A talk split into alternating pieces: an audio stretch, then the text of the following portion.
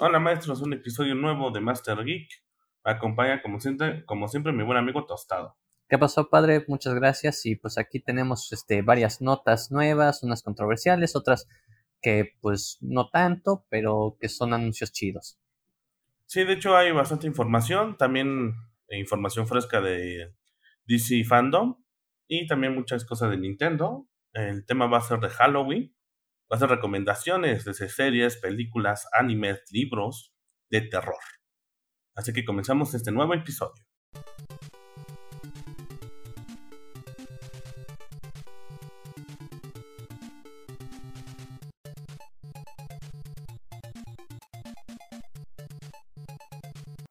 Pues comenzamos con una polémica que está ahorita bastante fuerte. Pues EA dejaría de utilizar el nombre de FIFA. Pues la situación ahorita está media caliente.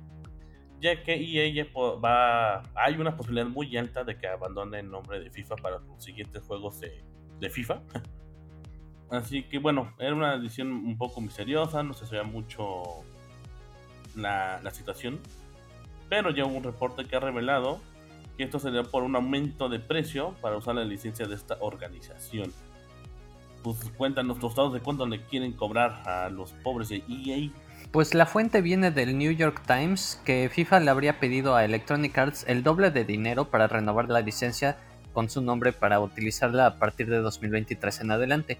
Eh, recordemos que por allá del año 2013 se firmó un acuerdo de 10 años en el que Electronic Arts le tendría que pagar 150 millones de dólares cada año para hacer uso de la marca FIFA en sus juegos, ¿no? El cual expira en 2023. Posterior a ello, pues eh, en pláticas de renovación con la FIFA y Electronic Arts, pues básicamente dijeron, te, tendremos que cobrar mil millones de dólares por contrato de cuatro años, nada más. Y pues esto eh, de la mano con otros temas como eh, cualquier eh, stream en Twitch tenemos que recibir una parte de dinero, ¿no? Y, era así de, oye, pero qué, abusón es ese asunto, ¿no? Eh, considerando que el contrato actual terminará en 2023, es probable que el siguiente juego en la serie siga conservando el nombre FIFA, pero a partir de 2024 yo creo puede que ya no. Y eso dependerá mucho de si Electronic Arts em, se doblega y paga los mil millones de dólares por otros cuatro años. O si no, pero este.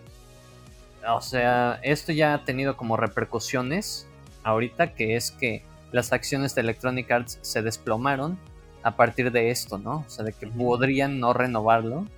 Eh, el, hazte cuenta que a raíz de todo lo anterior, y principalmente más que nada por los rumores, hubo un desplome en la bolsa de por Em, ¿Cuánto es? Como 2.7% de, de caída.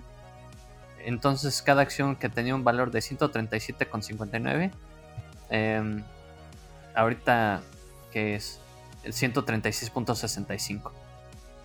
Entonces no es tanto, pero es a partir de ese rumor que dijeron así de, ay güey, saquen este acciones o, y ya se empezó a perder ese valor, ¿no? Pero yo creo que el tiempo lo dirá y, vamos a saberlo ya sea para cierre de este año o para el siguiente si FIFA eh, va a renovar contrato con Electronic Arts y viceversa o si esto puede generar que varias este, de, otras franquicias hagan lo mismo, ¿no? NBA, eh, MLB, eh, no sé, tú nómbralo y...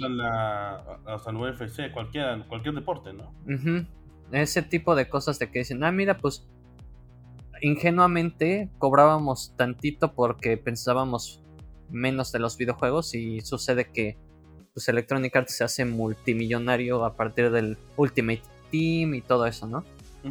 Ah, aparte de eso, FIFA de renovarlo iban a cambiar algunas de las políticas de sus microtransacciones para limitarlas. Entonces eso pues también le... Eh, por donde le veas le pega mucho al, a la cartera de Electronic Arts. Sí, aparte, al final de cuentas, pues todo es negocio y si, va a haber pérdidas para EA.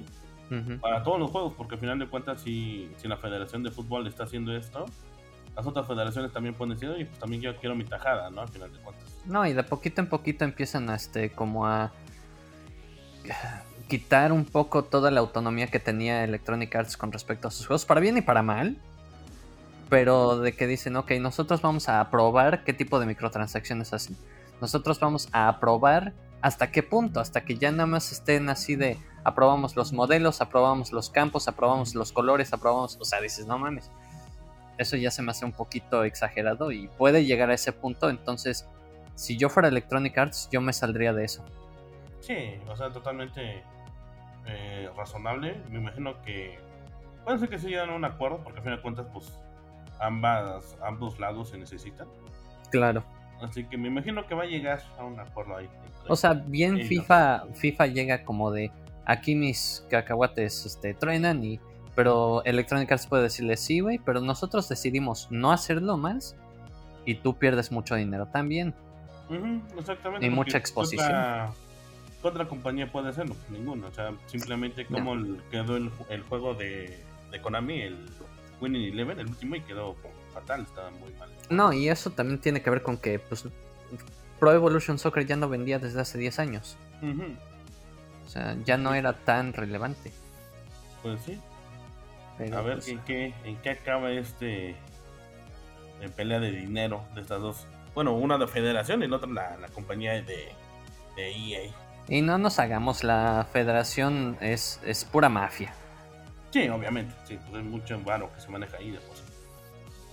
Sí, pero... bueno, de aquí continuamos con lo de Mortal Kombat que celebra sus 30 años.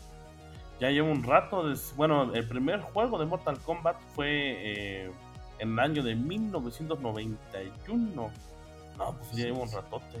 Así es, no, este, yo me acuerdo lo jugué en Arcadias, pero... de hecho, en maquinitas. Pero pues este juego salió en aquel mítico 91 cuando este pues salía en pura arcade y un poquito antes de lo que fue el boom de Street Fighter 2, pero ya para el momento en el que Street Fighter 2 sale, pues Mortal Kombat 2 salió y técnicamente muchos consideran, muchos fans de juegos de pelea, consideran eh, Mortal Kombat 2 como el mejor de la serie, el mejor.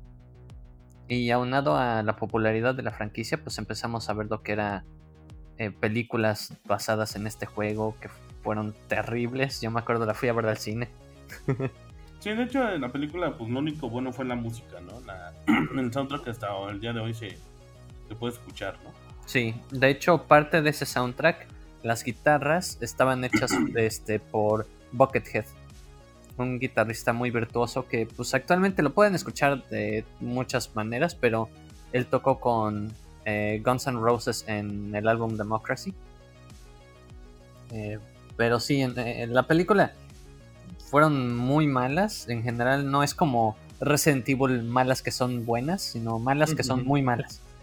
Sí, de hecho sí, o sea, la última que salió recientemente está más pasable, de hecho. O sea, pega un poco más a la historia del juego. Sí. Ya que la primera también se pasaba mucho, pero híjole, los efectos especiales de esa época tampoco ayudaban mucho. Por supuesto tampoco. Y aquí mínimo sí te compran, sí compras la idea de, ah, ok, sí, sí, sí se ve bien, ¿no? Mínimo. Sí, no, pues son peleas y se tienen que ver como bien coreografiadas y todo eso. lo cual inclusive tuvieron que pasar como cuatro Mortal Kombats para ver algo decente en términos de coreografía de artes marciales.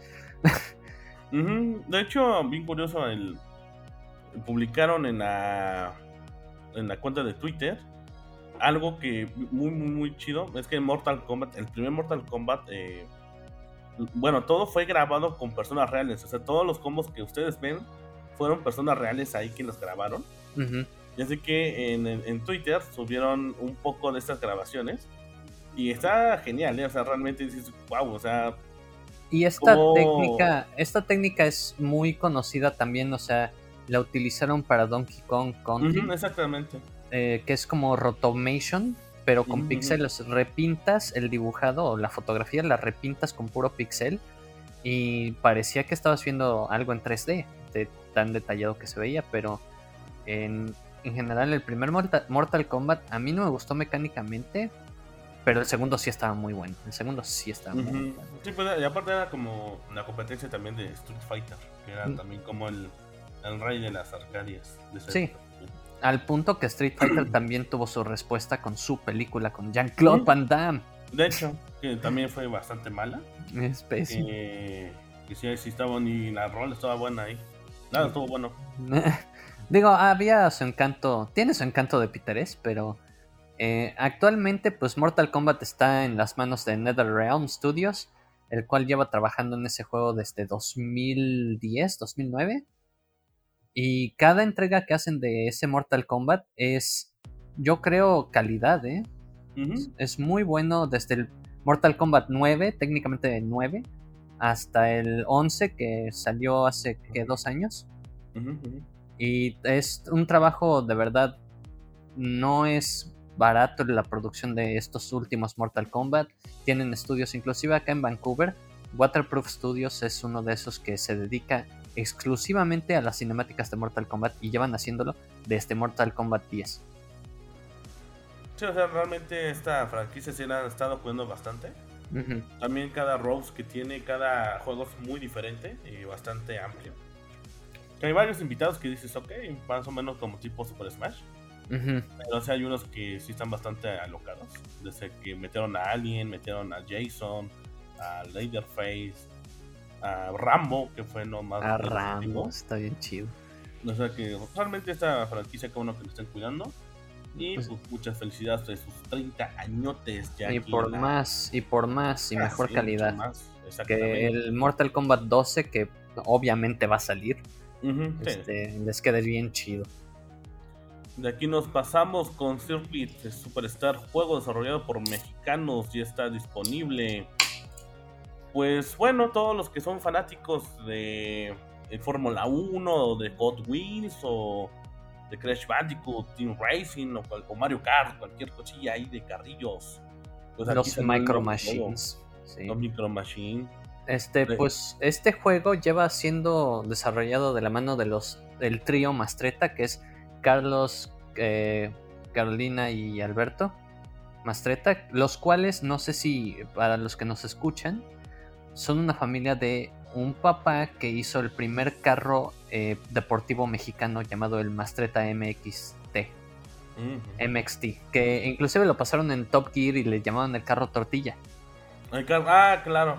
Ese, ese carro pues era el Mastreta MXT y los hijos eh, decidieron venir a Vancouver a estudiar, de menos Alberto y Carolina vinieron a estudiar en Vancouver Film School por allá del año 2011-2012 y posterior a ser este a graduarse Carolina Mastreta se fue a Relic Entertainment los que ahorita están haciendo Age of Empires 4 que en ese momento estaban haciendo Dawn of War 3 de Warhammer. Y Alberto Mastreta se fue a Yugo Entertainment donde yo trabajaba. Yo mm. trabajé con él en el mismo equipo durante un año y debido a problemas de visa, pues simplemente no le renovaron contrato y se tuvo que regresar a México. Ya en México empezó a desarrollar este juego. Y lo desarrollaba así de, pues voy a hacer yo mi juego y por mis bolas y nadie me va a detener. Entonces empezó a hacer prototipos en Unity, él solito, así modelando, programándolo y todo, hasta que empezó a agarrar como que ayuda de segundas partes, como amistades, de que le decían, ah, yo modelo un carro, o yo te doy un poquito de feedback. Y así hasta que ya hizo un pitch tan cabrón que fue a Square Enix, se los pitchó y Square Enix Collective los agarró y dijo, va, te lo fondeamos. Perfecto. La hermana Carolina Mastreta seguía en Relic en ese entonces y ella renuncia para abrir el estudio Original Fire Games, el cual es el actual nombre de la compañía que desarrolla este juego, ¿no? Y posterior a eso contrataron a gente aquí canadiense para traerlos, porque para ingresar a gente de otro país necesitas que tu estudio sea más del 50% canadiense. Entonces contrataron a mucha gente de Canadá, de aquí, y con eso se trajeron a Alberto y a Carlos Mastreta a Vancouver a trabajar en el proyecto de tiempo completo hasta que ya lo lanzaron y pues actualmente ya está en todas las consolas. Sí, de hecho, todos los usuarios para PC, Xbox también ya pueden eh, conseguir el título. Está para todos, eh, para PlayStation, Nintendo Switch. Y también va a tener un va a tener contenido eh, gratuito, un DLC, inspirado en, Top Gear. En la pista de Top Gear que hicieron inclusive concursos de a ver quién era más rápido con Romain Grosjean y esta Chadwick, no me acuerdo cómo se llamaba su primer nombre, pero eran muchos pilotos de alto renombre, ¿no? Mm, exactamente. Así que, pues, para los amantes ahí de, de las carreritas, ahí pueden conseguir este juego. Así es. Aquí nos pasamos con el lindo mundo de Nintendo que comenzó a tener su Nintendo Direct de Animal Crossing New Horizon. Que ya lo esperábamos, ¿no? Sí, ya desde el, Nintendo Direct pasado ya se había anunciado que iba a ser este, pronto. Y realmente no me esperé, no me esperé tantas cosas. De hecho, de las actualizaciones, va a haber dos actualizaciones grandes. Una va a ser gratuita y la otra va a ser de paga, pero vamos a platicarles un poquillo qué va a traer cada una. Eh, bueno, la actualización gratuita va a traer eh, de nuevo a la tortuguita que siempre nos llevaba a islas. Y de aquí también va a haber, bueno, va a haber la, habilidad de poder cocinar, que también se pedía hace muchísimo tiempo. Sí. Ya puedes hacer tus, tus platillos, comerlos o regalarlos, que está bastante chido. Uno, ahí, ahí sí le meten bastante eh, horas de vida al juego. Sí. Ahora en tu ático puedes guardar más de 5000 objetos que es bastante bueno porque en lo personal las personas que llevamos mucho tiempo jugando ya, ya, no, ya no tenemos espacio. Sí. También va a haber más personalización para vallas, para bardas, todo lo que puedes hacer afuera de tu casa. También las paredes, lo más interesante es que normalmente cuando tú ponías un papel tapiz, se ponía en todo el cuarto. Ahora ya puedes como que eh, seleccionar ciertas paredes que, de qué color quieres que vaya y así, o sea, va a haber más libertad de creación eh, adentro de las casas. Va a haber nuevos peinados, nuevas reacciones. También va a haber este como tipo, eh, ¿cómo decirlo? Como, yo le digo que es como tianguisito, donde va a haber más personajes, donde vas a conseguir nueva ropa, nuevas cosas, que es bastante chido. También va a haber una cámara profesional, eh, ahí vas a ponerte, poder tomarte tus fotos con los vecinos. Bueno, aquí hasta puedes posar, los vecinos comienzan a posar o saludarte. Está bastante chido. Eh, también va a haber, esto a mí como me chocaba este, esta situación de que cuando no tenías vallas, tienes que ir a huevo al ayuntamiento para retirar y salirte. Ahora por fin va a haber cajeros automáticos de vallas que uno puede poner, donde, puede poner donde quiera, así que va a estar más fácil. Ya no tienes que a huevo ir a la pinche ayuntamiento. Eh, también eso hace bastante más rápido el juego. Eh, también va a haber ah, el KK, el perrillo que siempre llega a tocar en nuestras islas en los fines de semana. Va a haber más canciones. También está muy, muy curioso porque va a haber tipo ejercicios con tus vecinos eh, que vas a poder hacer con ellos, así como ejercicio grupal, como tipo Zumba. Está bastante cagado eso. Los giroides regresan, estas pinches como tronquitos que se mueven van a regresar. También los puedes personalizar y cada uno va a tener como una, una canción diferente. Y también lo que me, me, llamó mucho la atención fue la herramienta de escaleras. Y esta escalera puedes poner en el lugar que tú quieras y subir o bajar. Que antes era de puta, te tienes que rodear o O sea, tienes que hacer otras cosas para poder bajar o subir una, una montaña o, colinas. Ahora ya vas a tener como tu escalera portátil está bastante chido. Bueno, este es algo de lo que anunciaron de Animal Crossing del, de la actualización gratuita. Pero híjole, no todo es eh, sobre hojuelas. Exactamente. Porque va a haber otra actualización. Y este va a ser de paga. En las ambas actualizaciones va a ser eh, el 5 de noviembre.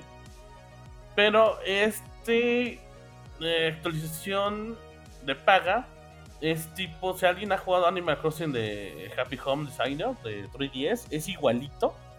O sea, puedes declarar las casas de tus vecinos, ampliar sus casas, personalizar más, porque normalmente lo que pasaba con los vecinos era que era su casita y ya no podías regalarles nada, porque ya estaba tan saturado que los pobres animalillos ahí ponían las cosas que tú regalabas en el suelo, o sea, pobres güeyes, estaba bien chiquita su casilla. Y ahorita ya, o sea, ya puedes pues, como expandirles, ya puedes hacerle más grande la casa. Así que bueno, este va a estar chido, o sea, para las personas que les fascina todo este pedo de personalizar diseñadores e interiores. A mí en lo personal, a mí se me gustó un chingo, yo se lo voy a comprar. Eh, ¿Ese sale con qué precio, padre? Ah, pero bueno, ahorita comentamos el precio.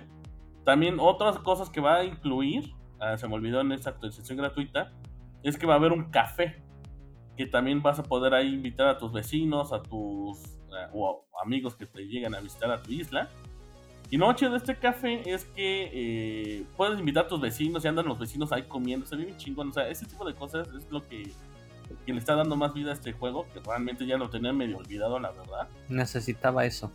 Sí, estaba bastante contenido. De hecho, el contenido gratuito, como lo, comento de nuevo, neta me sorprendió. Yo pensé que iba a ser, iba a ser menos. Y no, realmente me agradó muchísimo lo que, eh, lo que ofrecieron. También, de hecho, va a haber restaurantes, clases, librerías. O sea, neta, pinche juego va, va a ser enorme ahora sí.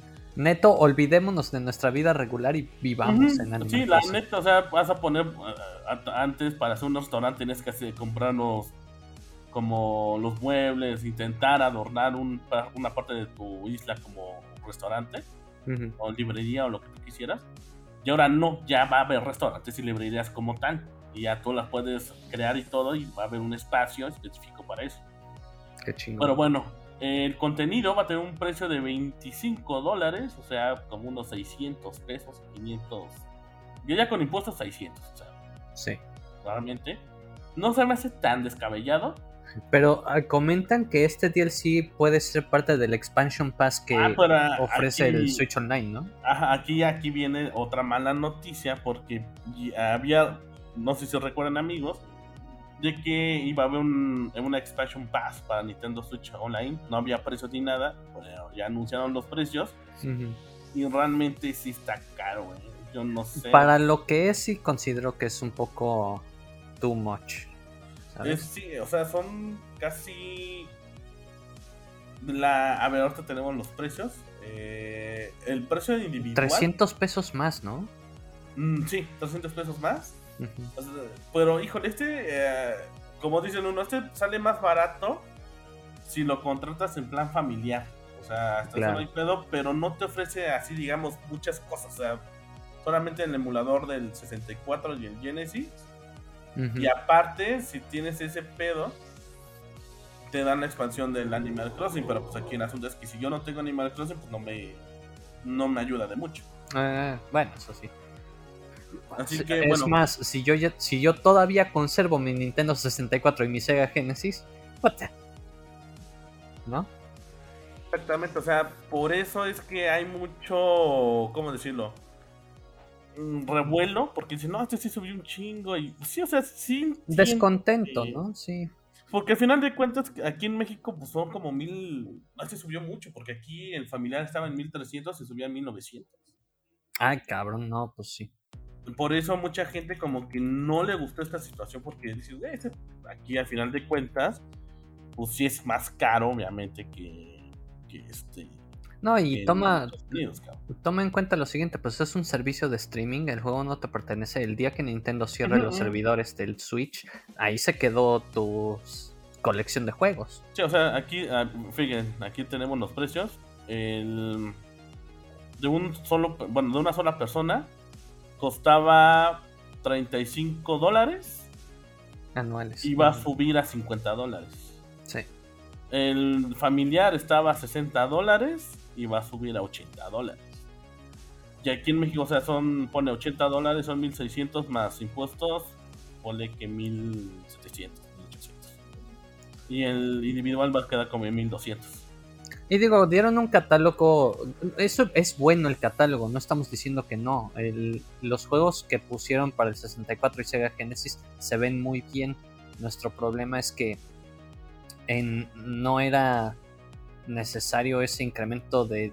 No veo de dónde hubieran tenido que hacer eso. Ese no. Ese es realmente lo que. Son por las ROMs. exactamente, no, y aparte es como de duda, o sea, voy a pagar como 600 pesos más para, y aparte nomás me vas a dar, bueno, los juegos del 64 y del Genesis y aparte la expansión de Animal Crossing, que al final si yo, tú ya no lo pagas, la expansión te la quitan. Exactamente. Así que pues lo que conviene más en lo personal, por lo que yo veo, comprar el DLC. el DLC aparte y seguir pagando tu anualidad, porque realmente siento que le hace falta todavía algo que ofrecer para que valga la pena o que no sientas el chingadazo que digas, bueno, lo pago, ¿no? Ahora, esa opinión podemos cambiar de parecer cuando eh, vayan este, actualizando su catálogo de Sega Genesis y 64. ¿Quién sabe? O sea, no sé, tal vez puede que cambie nuestra opinión, pero Sí, ahorita por el momento, en lo personal sí, sí diría, ok, me espero, no, no seguiré con el plan familiar. no me urge jugar ninguno de estos. O sea, yo compré el Sega Genesis Mini y son eh, tengo exactamente todos esos juegos ya. Mm, exactamente. Este, Y son aquí- míos. Y, y aparte de la situación es que mucha gente quizás regresando a lo retro prefieren comprar la, el juego original, o sea, el cartucho. O sea, Sí. es mejor porque al final de cuentas es tuyo Y te va saliendo lo mismo. O sea, No. Bueno, sí.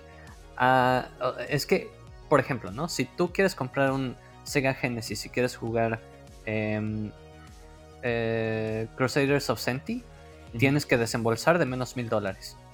este, eh, bien curioso, este aquí en México no es un poquito más barato. O sea, puedes ir al- a los tianguis, que es muy famoso acá. Y puedes conseguirte así varias consolas súper baratas y que funcionen. O solo con- bueno, así lo veo yo, de que este te sale más barato acá poder conseguir es- esas piezas. Ah, sí, yo este, entiendo. de cuentas, este como, eh, aquí como que siempre hemos entrado en ese conflicto de lo digital a lo, a lo viejo. Que a fin de cuentas el digital, o sea, me- obviamente no es tuyo, o sea, lo estás rentando literalmente. Sí. Y el, cuando tú tienes el juego con tu cartucho, pues es tu juego, güey, es tu cartucho. Es correcto. Nintendo. Y te- en teoría te sale más barato, pero, o sea, de, de entrada, comprarte un eh, A Link to, to the Past en decentes condiciones, sí sale de menos en unos buenos 80 dólares. De menos Más acá. o menos, más o menos, sí, ¿eh? O sea, sí, como 80, ponen 50, 80 dólares, es lo fácil que te va a costar y en estados más o menos, ¿eh? Y ya con caja, ahí sí son 200, 300 Ah, sí, dólares. No sí, mames. sí, Con caja no, sube, eh, el precio sube muchísimo. Pero, digo, es, es una opción. Yo no la consideraría actualmente, pero de nuevo, aquí en Masters Geek les recordamos a los usuarios que votan con la cartera. Si no están de acuerdo, no lo consumen. Sí, exactamente. O Es sea, a- realmente- así como se entera la gente de que no funciona. Sí, exactamente, o sea, pues realmente es una opinión eh, muy propia de que no, a mí no me parece, yo sigo con mi plan normal. Ujú. Y veremos, a lo mejor como comentas Tostado, a lo mejor después vayan a meter más cosas que digas, ok, Por ejemplo, ganaron, si- ¿no? si llegan, si llegan a meter Crusaders of Senti en el Sega Genesis en el servicio, yo sí lo consideraría. Porque Crusaders of Senti es un clon de Zelda en el Genesis que es dificilísimo de conseguir. Y cuando lo consigues, cuesta 700 dólares. Bueno, también, esto depende, también hay que ver qué contenido metan. O sea, también hay que ver si, si van a dar más juegos o van a dar más contenido. O, a lo mejor, y es una suposición, a lo mejor lo, para enganchar ahorita con esto va a ser con las expansiones, las DLC. A lo mejor después veamos ahí también va a estar la expansión de Monster Hunter. Ay, que digan esto también va incluido. Exactamente. Eso no estaría mal. Para hacer más y- atractivo. Exactamente. Porque a fin de cuentas son dos juegos más populares actualmente de Nintendo. Monster Hunter y Animal Crossing. Sí, yo creo que fue exactamente deliberado que hicieron esto para hacer más atractivo el Expansion Pass del Switch Online. Exactamente. Porque de entrada dijeron, no podemos decir, ah, el Sega Genesis y el Nintendo 64 van a vender un chingo. No, pero Animal Crossing ahorita sí. Sí, ma- imagínate si meten el DLC de Monster Hunter, mucho más van a meter. Exacto. Pero bueno. Y bueno, seguimos con lo de Animal Crossing. Eh, pues anunciaron las nuevas tarjetitas de los Amiibo. Verás que yo nunca he juntado las tarjetas de Animal Crossing, güey. Pero, Pero esta vez sí lo voy a comprar. Porque Eh. inclu- viene un, un- un vecino que me gusta un chingo. El, el Doom. Bueno, aquí le puse. Bueno, en inglés es Doom. Pero aquí en México le pusieron Fibrilio, que es el borreguito. No Es- mames, no mames, sí, güey, no mames, ya es mi alter siempre lo he dicho. O sea, me mames ese pinche personaje, es mi personaje favorito. Tengo peluches y todo. Pero esto da un agregado al juego en la. O sea, ¿le escaneas o cómo le haces, no? La verdad es que no, no, no tengo- nunca he usado esas eh, cosas. O sea, realmente no sé qué puede hacer. eh, puede hacer. Dice, bueno, se puede, se puede utilizar estos amigos para la cafetería Roast, la, la que se va a incluir una... Ah, tenerlos ahí. No. Yo creo que para tenerlos invitados a que anden ahí tomándote su cafecillo, ¿no? El que se ve como fantasmita sí me late un buen. Ah, está bien cagado, güey. De hecho, ajá, es el. Bueno, no es vecino, sino que es como un personaje que te va apareciendo ahí. De que bien cagado lo espantas y se separa y tienes que conectar como su plasma. Y ya lo juntas y ya vuelve como un fantasmita. Está- Y, está y son un total de 48 nuevas cartas, Ujú. las cuales salen igual 5 de noviembre a un precio de 6 dólares, Ujú. ya 5.99, pero 6 dólares, eh, que incluye, es un paquetito que incluye 6 cartas diferentes, Cartas. Ujú. random, no sabrás si te toca la misma, repetidas. Ahí ya valió madres porque yo voy a comprar la caja hasta que me salga mi pinche vecino. Oh, sí, hemos pasado por eso. No mames, eso me recordó a la escuela cuando estaban los álbumes de Panini, ¿no? De Pokémon y los Simpsons. Pokémon y de Dragon Ball y madre y media. Sí, de hecho, eso es, eso es Nintendo haciendo microtransacciones, pero Mm, muy de hecho, muy curioso, pues, de hecho, pues ves que Nintendo también hacía cartas de, de- Ujú. de juegos. Eh, Así fue su inicio. Exactamente, muy curioso que lo estés retomando de nuevo. ¿no? Muy cagado que no olvides sus raíces. Exacto. De aquí nos pasamos lo más sobresaliente del DC Fandom 2021. bueno, realmente enseñaron buenas cosas, ¿eh? Sí, estuvo bien. Yo creo que Mm. esperaba un poquito más en el área de videojuegos, pero Por lo que bueno. enseñaron de videojuegos también está bastante bien. Bueno, lo sí, está bastante bien, pero, pero sí, ok, continúa. Come- comenzaron con Black Adam con el primer teaser. Que de hecho no enseñaron de más. O sea, ya era arte conceptual que ya se había visto desde el año pasado, de la DC Fandom del año pasado. Pero bueno, ya se vio un vistazo de, de- de la roca. De cómo La va a ser roca. con Black Adam. No se ve nada mal. También se vieron las primeras imágenes de Aquaman, de Lost Kingdom. Que, híjole, aquí entró en polémica, polemia porque eh, pues sigue, eh, va a aparecer la ex esposa de Johnny Depp. Ah. Esta, ah, ¿cómo se llama esta? Ah, ah, se me fue. Esta chica que, te golpe- que golpeaba a, Don- a Johnny Depp va a aparecer y híjole, lo malo que cuando no escuchan a los fans luego hacen boicots que híjole, se ponen muy feas las situaciones, ¿eh? Con sus boicots que hacen los... Ah, yo sí lo voy a boicotear a la mierda. Este sí está muy cabrón, la neta, o sea, no es un tema a la ligera. No. Pero bueno, en lo que se vio se ve bastante bien.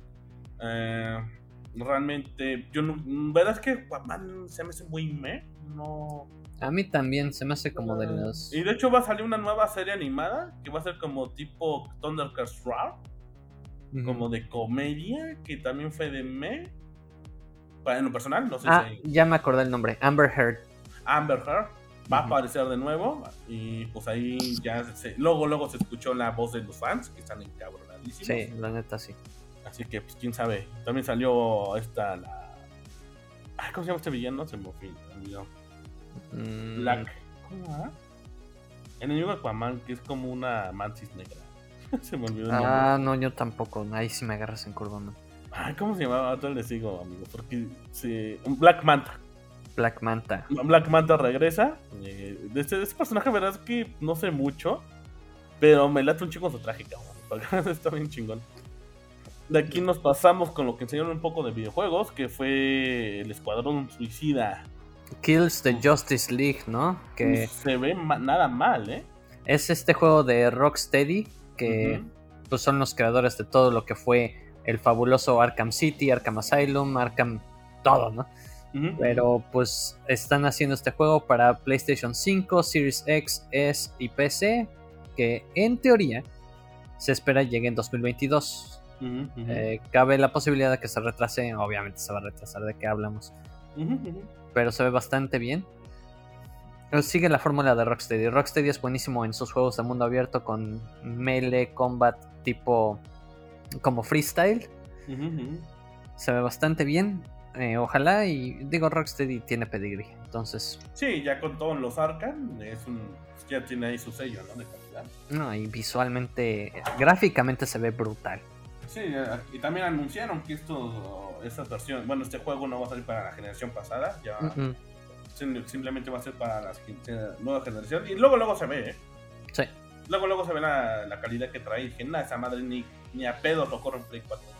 Sí. Ni a pedo. No creo. Y de aquí el juego de... Bueno, vamos a seguir como está en timeline. De aquí enseñaron un poco de la serie, en la nueva serie de Peacemaker. De este DC Peacemaker. Peacemaker, ¿verdad? Es que ese, ese, personaje que hizo John Cena se me hizo cagado, está cagado. Está bien. Me, agradó, ¿eh? Y recordemos que John Cena está siguiendo muy los pasos de Dwayne The Rock Johnson, que pasó de ser este icono de la WWE a ser un nuevo icono de la de Hollywood en papeles de acción. Y siendo que es una persona carismática también, pues sí. Bueno, mira, es que los papeles que ha tomado más John Cena han sido más. Un poquito más para adultos, porque Peacemaker es un cabrón. O sea, en el, cuando el Escuadrón Suicida así dices, ¿qué pedo?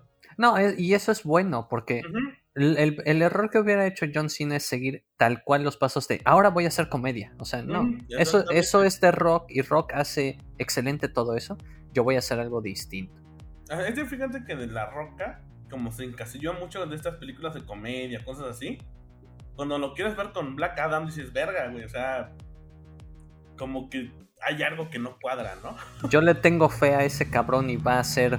Yo sí, también le tengo papelazo. mucha fe. La neta, le tengo mucha fe a este cabrón, a, a La Roca, a hacer papel de Black Adam. Pero bueno, eh, Peacemaker ya hubo taser y todo. Se, ve bien. Eh, se ve bien, la neta ya la quiero ver. Y es una serie, una serie que va a salir el 13 de enero en HBO Max. muy curioso porque en la mayor, más bien todo va a salir para HBO Max. sí. Así que HBO Max se está hinchando bastante bien. No, pues están de amiguitos. Sí, pues es lo único. Pues sí, creo que fue la mejor alianza que han tenido. ¿eh? De hecho, pues sacaron el Snyder Cut. Sí, o sea, por eso esa alianza está fuerte. ¿eh? De aquí también nos hablan un poco del tráiler de, Flash. Que, güey, había rumores de que iba a estar el Batman de Michael Keaton y pues ya lo confirmaron porque sale su voz de él en la película. No manches. Así que esta película va a ser una... híjole. Yo, había comentado con un amigo de que decía, no, este Marvel le, está ya le ganó a, a DC en, la, en las películas. Digo, ¿qué crees, güey? Yo creo que no. Todavía DC tiene. Sigue atrás de, de Marvel. Sí. Con las películas que se están lanzando. Y de Flash va a ser el punto más importante. Porque aquí van a hablar un poco de, de Flashpoint. De que Flash va a viajar en el tiempo a salvar a su mamá. Y ahí el multiverso. El multiverso, o ahí como se conoce las tierras infinitas y va a haber un cagadero. O sea, hay ah, ya eso ya está confirmado que va a aparecer el Batman de Ben Affleck, el Batman de Michael Keaton. Y hay rumores que va a salir el Batman de Nolan. Ah, no mames. O bueno, sea, sí van a crear un desmadre total en esta película. Ahora, yo te diría dentro de todo esto que de su rumor a mí me sorprendería si anuncian Val Kilmer. Más que nada por sus problemas de salud actuales, pero hubiera, estaría muy chido. Y si no, George Clooney, que también fue eh, de todos los de Joel Schumacher, es, es eh, bien. Y no, de hecho, hay que recordar que la serie de Flash, bueno, la serie de DC, más bien de Flash, eh, Arrow y todos estos, ya tienen su crisis infinita, que apareció el Superman de Smallville, el Superman de, de la nueva serie. O sea, ya han hecho este, este tipo de tierras infinitas. Pero en series, pero pues no es lo mismo verlo en una serie que verlo ya en pantalla grande. El Superman en silla de ruedas. Sí, pues, o sea, no, a mí me sorprendió ver el Superman de Smallville. Dije, güey, no mames, es ese güey. O sea, ¿eh? realmente ese evento estuvo muy, muy, muy chingón. Y pues esta película se ve que le va a dar mucha vida a DC. Me alegra bastante. Qué bueno. Y de aquí nos pasamos con otro juego que fue de Gotham Knights. Ah, antes de continuar, creo que no habíamos comentado. El juego del Escuadrón Suicida va a ser, eh, se va a poder jugar solitario o multiplayer. Ah, va a tener su componente multiplayer, eso sí. ¿eh? Que va, puedes seleccionar alguno de los cuatro personajes, que es eh, Boomerang, bueno, Capitán Boomerang, Harley Quinn, King Shark y este Bloodshot. Así que va a estar bastante chico en eso. De aquí ya nos pasamos a Gotham Knight, que ya igual ya enseñó un nuevo tráiler. Y bueno, que los villanos van a ser la corte de los búhos. Está. Qué chingón. Ah, está bien chingón, güey. Realmente está. Como los. ¿Cómo decir? Los Illuminati. Los, Dentro de. secta secreta en, la, en el lore de Batman. Sí, de hecho, dentro del lore de Batman hay un. Este es uno de los cómics más populares de novelas gráficas, como este es, ¿no? que es la corte de los búhos. Inclusive cuando comprabas el cómic te venía con una máscara de los cortes de los búhos. Exactamente, y de aquí, bueno, darles un poquito de detalle, eh, la corte de los búhos es una secta secreta de Gotham que ha estado desde siempre. Y ellos son los que manejan los hilos, o sea, ellos dicen qué va a pasar, qué villano va a salir de, de Arkham, o qué evento va a pasar en Gotham como reptilianos, hijo. Ah, como los reptilianos, los Illuminati, los magios, los templarios, todas las sectas. Así que va a estar interesante. También se vio más eh, gameplay y todo. No se, ve nada mal. Se ve excelente. Es un, es un desarrollo hecho por Warner Brothers Montreal, el cual está básicamente enfocado a todas las consolas, tanto actuales como pasada generación, PlayStation 4, 5, Xbox One, Series X, S y PC, ¿no? Y bueno, también se va a tener multiplayer. Ajá. Mm, así que para estar atentos a esto. También lo que mostraron un poco fue, eh, bueno, un teaser de la tercera temporada de Harley Quinn, la serie animada. Que ves que no la he visto. Yo tampoco, pero se ve, se ve curiosa porque Harley Quinn es prestada, digo, dentro de todo lo que es Joker y toda su onda, pues se prestarían a la comedia, ¿no? Mm, sí, es como más humor negro. Sí, irreverente y. Mm, de hecho, sí vi unos, unos pedacitos y está más o menos está interesante. También anunciaron este, nueva serie de Batman animada de Kuiper Crusader. Que están esperando que esta serie regrese como el Batman de los 90, esta como. De Tim, ¿Era Tim Sweeney el director? Tim Sweeney, yo creo que sí. Ajá, y, y era del 93. Entonces, esto, esto sería, se describe como una precuela espiritual de Batman de Animated Series. Exactamente. Qué, gran serie, cabrón, la neta, ¿eh? Ese cuánta eh, marcó una generación, cabrón. no, y, la dirección de arte de esa serie marcó, impactó a un punto a Batman que básicamente el resto de Batman es eh, art deco, siempre. y gracias a la serie. Exactamente. Y bueno, va a haber una nueva serie, va a ser estrenada obviamente en HBO, así que realmente ya vale la pena, bueno, tener HBO. Y aquí nos pasamos con, bueno, anunciaron un poco de adelantos de Shazam, eh, Fury of the Gods, no se ve, se ve chido. No me interesó la primera, pero ojalá esté La primera está buena, la primera verdad es que sí me gustó mucho por el mensaje que dan, que sí fue algo conflictivo para los niños, porque era esto de en, ¿cómo decirlo? El desprecio de una madre a su hijo. Como que muchos niños dije, o sea, a mí me tocó que un sobrino nieto sí no, no entendía por qué la mamá del protagonista no lo quería. Como que entró así de, pero ¿por qué? Pero si las mamás deben de querer a sus hijos, no siempre. Y como que, bueno, o sea, ese mensaje tan, tan interesante que daba esta película. Así que bueno, Shazam 2, eh, todavía se, hay rumores que se va a estrenar hasta el 2023, así que váyase sentando un rato, que va a palar su 2 de junio del 2023, oye. Sí, claro, sí, y eso sí no se atrasa, cabrón. Mm. Y no pasa nada. y aquí fue lo más sabroso de la DC Fandom. Sí. De Batman. El nuevo tráiler, qué bruto. Ya la quiero ver. Sí, yo también, o desde sea. Que anuncié, desde el primer tráiler yo dije, este Batman va a estar chingón. La verdad se ve brutal. Está muy cabrón. La neta, lo que enseñaron en el nuevo tráiler, güey, ya la necesito ver. Literalmente.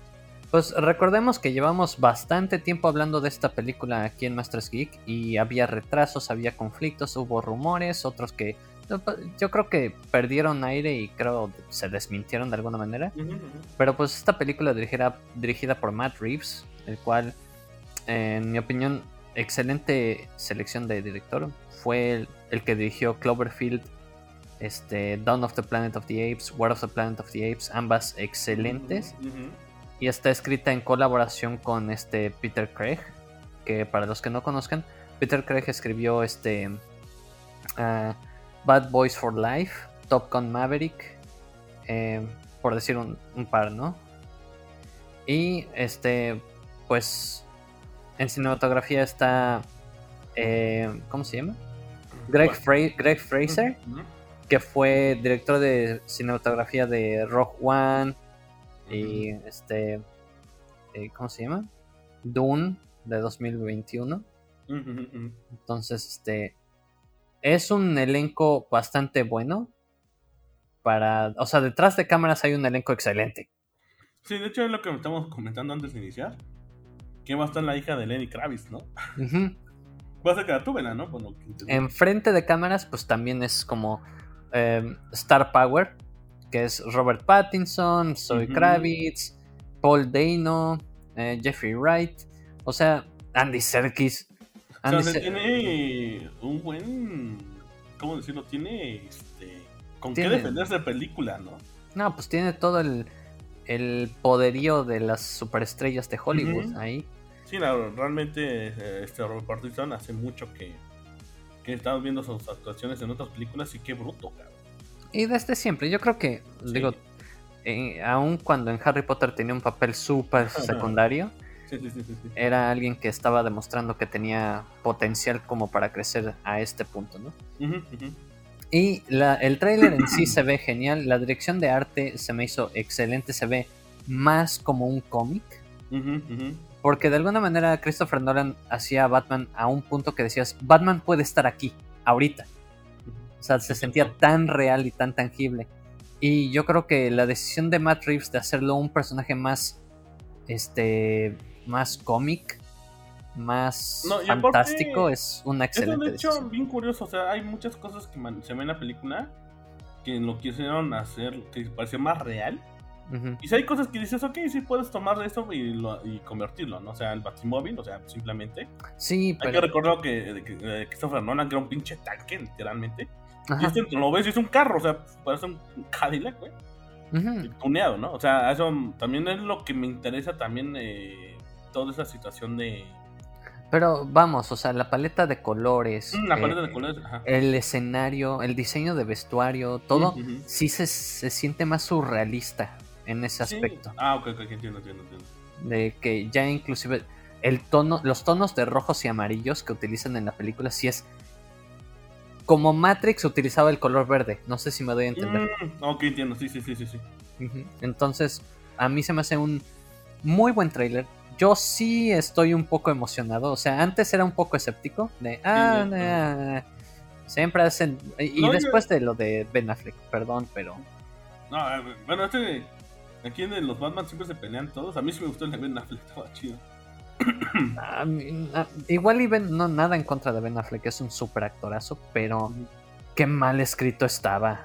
Ese, ¿sabes qué? Este mucho cayó en Ben Affleck con Batman con la película de Justice League, pero la de este Widow. O sea, pusieron al Batman como un pendejo. Josh Whedon. Como por, ajá, Josh Whedon, eh, ves que él hizo la, la Justice League. El corte, corte cinematográfico normal, ¿no? Ajá, exactamente, no la de Zack. Y por eso como que cayó mucho gracia del Batman, porque ponían un Batman inútil, güey, que siempre estaba escondido, güey. No era, o sea, era como de, güey, ¿qué pedo con tu Batman? No, y de nuevo, o sea, el, los Batmans de Joel Schumacher, que fue Batman por siempre y Batman y Robin, que era así, ver a Christian, Christian Bale, no, perdón, este Val Kilmer, era Val Kilmer y George Clooney.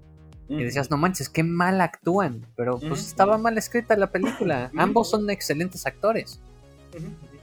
Entonces, aquí yo sí estoy emocionado. Yo, yo quiero que me sorprendan con algo que no se trate de tomar tan como en la vida real y que sí, sí retomen sus fuentes de cómics. Ok. Pues sí, o sea, quién sabe cómo sea esto. Bueno, yo, yo lo veo que lo quieren hacer un poquito más realista. Bueno, ahora sí que al final ya veremos cómo se, este, se maneja en la película. Pero en general se ve muy bien, estoy muy emocionado. Y pues creo que ya es todo, ¿no? De la DC Fandom. Eso fue. Pues bueno, estas fueron las notas del día. Ahora vamos a continuar con el tema de Halloween, parte 3, que van a ser recomendaciones de todo, desde películas, series, animes, libros, cómics,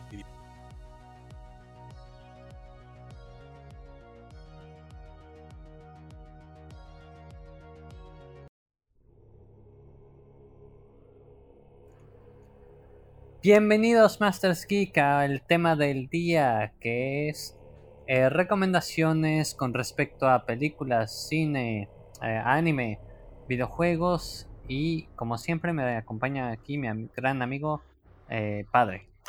Vamos a iniciar con el tema, ahí se me cayó mi tapa del, del café. vamos a comenzar tostado. ¿Con qué recomendaciones comenzamos? Pues un Tupperware, no, no es cierto. Este, Vamos me compré un termo del Seven, pero como ahorita tiene colaboración con Pokémon Go, el termo ese de Pokémon Go está bastante curioso. Qué, padre, pero, pero pues eh, tomando el tema de recomendaciones para este mes de Halloweenescos, pues hablamos más bien de eh, cosas como que nos encantaría ver. Eh, primero quiero hablar un poquito de pues hay muchísimos remasters, remakes de juegos de cualquier eh, índole, ¿no? Pero uno de ellos es videojuegos eh, de terror. Y dentro de ellos está el remaster de Alan Wake, el remake que van a sacar de, de Dead Space. Y a mí yo tengo la curiosidad de saber, padre, cuál es tu juego para ti que tú dirías, si hacen un remake, un remaster siquiera, así, un HD version. No sé, eh, la verdad, pues hay varios que he estado viendo. Uno es el eh, Roll Rose o el Rule of Rose de, de, la Rosa. Está bueno porque uno fue muy difícil de conseguir el juego en físico. Sí.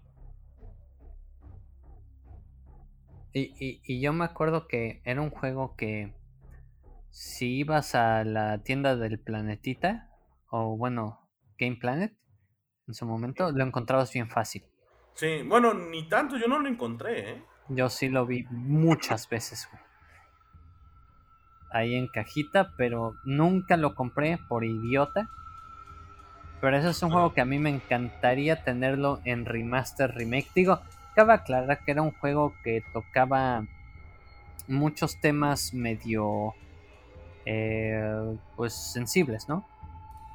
Que era como pedofilia y sí, era mucho de pedofilia y de eh, precocidades. ajá, pero sí, mucho como del, de la situación sexual, del despertar sexual de, la, de los niños. Porque de los niños, puse un poquito de contexto del juego de que es una ciudad, digamos, un pueblo, controlado por niños, pero son niños psicópatas, así que está bastante interesante eso. Sí. Es, es como, ¿qué libro? ¿Cómo se llamaba? El de... El... Ah, se me fue el... Pero inclusive Phantom Pain está basado en ese libro. El Imperio de las Moscas, una cosa así. La isla de las moscas. Ajá. Pero está muy basado en Rule of Roses. Oh, Rule of Roses está muy basado en eso. Esencialmente. Y es un juego que por temática estaría increíble volver a verlo. No tanto por control, porque su control era muy eh, accidentado en mi opinión, ¿no? Pues bueno, no lo jugué, solamente está en la historia. Pero digo que eso me encantaría y es una, bueno, también para retomar las recomendaciones. Les recomiendo que puedan conseguir ese juego mínimo para emulador. O, poderlo ver en videos de YouTube porque realmente vale la pena ese juego. Muchísimo. Eh, esto es una, bueno, esta recomendación y estaría genial que hubiera un remake. Eh, de aquí, ¿qué otro sería bueno? Eh, un, una recomendación o algún remake que te gustaría, te gustaría ver a ti, Tostado. En, en, yéndolo muy de PlayStation 2, a Hunting Grounds, este juego que es esencialmente una continuación de Clock Tower, que salió para PlayStation 2. Es un juego en el que, por la mecánica que manejaba Clock Tower, era un juego en el que no te podías defender, siempre tenías que esconderte. No había manera de lidiar con el enemigo y el enemigo siempre te perseguía de cuarto a cuarto. Entonces la sensación era mucho de nervios y estrés. Sí, pero como de sigilo es, ¿no? Exactamente, es como imagínate Metal Gear, pero en survival horror. Exacto. Y tenías que esconderte detrás de las cortinas, esconderte debajo de la cama, cosas por el estilo. Que inclusive para los que nos escuchan, está nuestro canal de Masters Geek en YouTube, en el cual pueden ver contenido de varios juegos como Resident Evil 8 y 7, en el cual hay momentos muy similares. Em, pero, de nuevo, ese juego el de Hunting Grounds a mí me encantaría verlo en un remaster o siquiera un Clock Tower. Un Clock Tower, Clock Tower, Clock Tower sí, también esa franquicia está bien olvidada. Muy. Y me sorprende porque pues la mecánica es algo que suena súper atractivo, ¿no? Entonces, ¿qué te recomendarías que jugaran Clock Tower? Yo recomendaría que jugaran Clock Tower a los que si les gustó juegos como Amnesia o como... Eh, ¿Cómo se llama el otro juego, padre? Eh, Outlast. Outlast, que no puedes defenderte bien, bien. Y simplemente te tienes que andar escondiendo y jugar sigilo. Eh, Clock Tower es el pionero en ese tema. De hecho, Clock Tower fue como exactamente el pionero en ese modo de juego. Porque yo eh, iba a decir que uh, Alone in the Dark, pero ese sí podías disparar, o sea, pero que si fueras de ese tipo de sigilo de que realmente no te puedes defender y estás a la merced del enemigo, sí sería totalmente Clock Tower el que inició todo ese modo de juego. Y qué bueno que mencionas a este Alone in the Dark, porque pues, es un juego que realmente fue precursor a Resident Evil, pero que adaptó esas mecánicas de eh, cámara fija en tercera persona, con polígonos, cuando esos polígonos se veían atroces, pero... Em, ¿Cómo decirlo?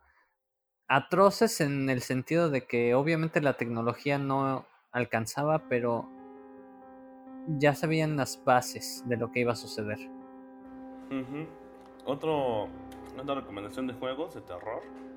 Eh, si quieren jugarlo con más como con amigos, le recomendamos uno que obviamente estamos haciendo mucho de streaming, el Phasmophobia. Creo que este juego en estas fechas es perfecto para andar jugando con los cuates. Porque está chingón porque al final de cuentas, bueno, por, ponerles un poco de contexto, este juego es como que tú eres el cazafantasmas, ¿no? El Carlos Trejo o los Warren. y tienes que llegar a, a las bueno, ubicaciones embrujadas con tu equipo, que son tres personas, o sea, son para cuatro jugadores y ya debes de llevar la cámara que, eh, fotográfica, de video, este, cuadernos de escritura, o sea, varias cosas que se utilizan normalmente como en este tipo de, de exploración urbana. Y ya dependiendo de las pruebas que te van soltando, vas a descubrir qué fantasma es. Pero hay un cierto límite de tiempo, porque el fantasma en un punto se va a manifestar y te puede matar. Así que ese juego se lo recomiendo mucho ahorita, en estas fechas, y más para si quieren jugar con sus amigos. Phasmophobia para mí ahorita es uno de los juegos así más, ¿cómo decirlo? sobresalientes que hay ahorita en este en estas fechas también de, Claro. No, y, y, para los que nos escuchan, estamos en nuestro canal de Twitch. El último episodio de Phasmophobia fue un epic fail para mí, pero estuvo muy chido para la banda. O sea, dentro de, lo que cabe. y de ahí otro juego que les recomendamos mucho de, de terror Igual es para que puedan jugar en, con amistades. Es el Dead by Daylight. Aquí es igual, pero aquí más bien es. eh, son cinco jugadores. Cuatro que va, son los supervivientes y uno va a ser el asesino. Así que van a ser cuatro que tienen que encontrar la forma de escapar del asesino, pero lo más chido de aquí es que el asesino, hay varios, o sea, hay, hay varias colaboraciones que han hecho últimamente. No, el DLC, oye. Los DLC, eh, hay desde Cabeza de Pirámide, de Halloween, el Michael Myers, está también el Stranger Things, el de Margogo. O sea, hay varios asesinos que obviamente cada uno tiene sus habilidades. Y tú como sobrevivientes también tienes habilidades para poder como escapar, porque aquí no puedes hacerle daño al, al asesino. Solamente puedes esconderte y o... Correr. este, correr, ajá, exactamente, o distraerlo en lo que los demás están reparando como... Bueno, buscando una forma de escapar. Sí. Así igual, esa se la recomiendo muchísimo eh, estas fechas de Halloween. Y pues realmente no están muy caros. De hecho, en los juegos, bueno, creo que los juegos más caros, en paréntesis, serían los que habías comentado Tostado yo al inicio, el Clock Tower y el Rule of Rose. El Rule of Rose es demasiado caro. Cuando. Mira, padre, yo aquí en Vancouver he ido a congregaciones de. eh, ¿Cómo se dice? De juegos retro. Y no te lo venden a menos de 300, 400 Ujú. dólares. Sí, o sea, es, es- es muy caro. Y Sí, lo cual, lo mismo es de que te decía, aquí en, bueno, en México, en Game Planet, lo encontrabas a, al precio regular, o sea. Sí, pues era- 800, 900 pesos en esa época.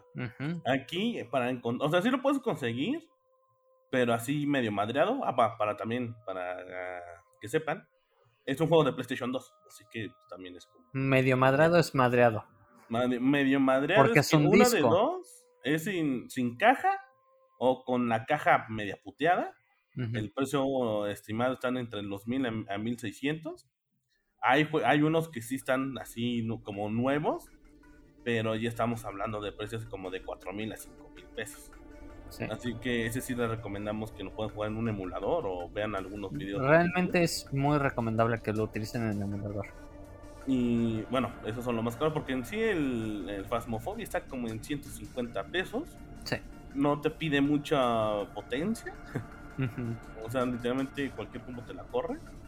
Eh, el Dead Daylight sí te pide un poquito más, más este, stats altos, pero no, no tanto. O sea, tampoco es como un juego Tan este, severo. una 260, ¿no? O sea, con una 1050 te lo corre. Sí. Hasta una menos.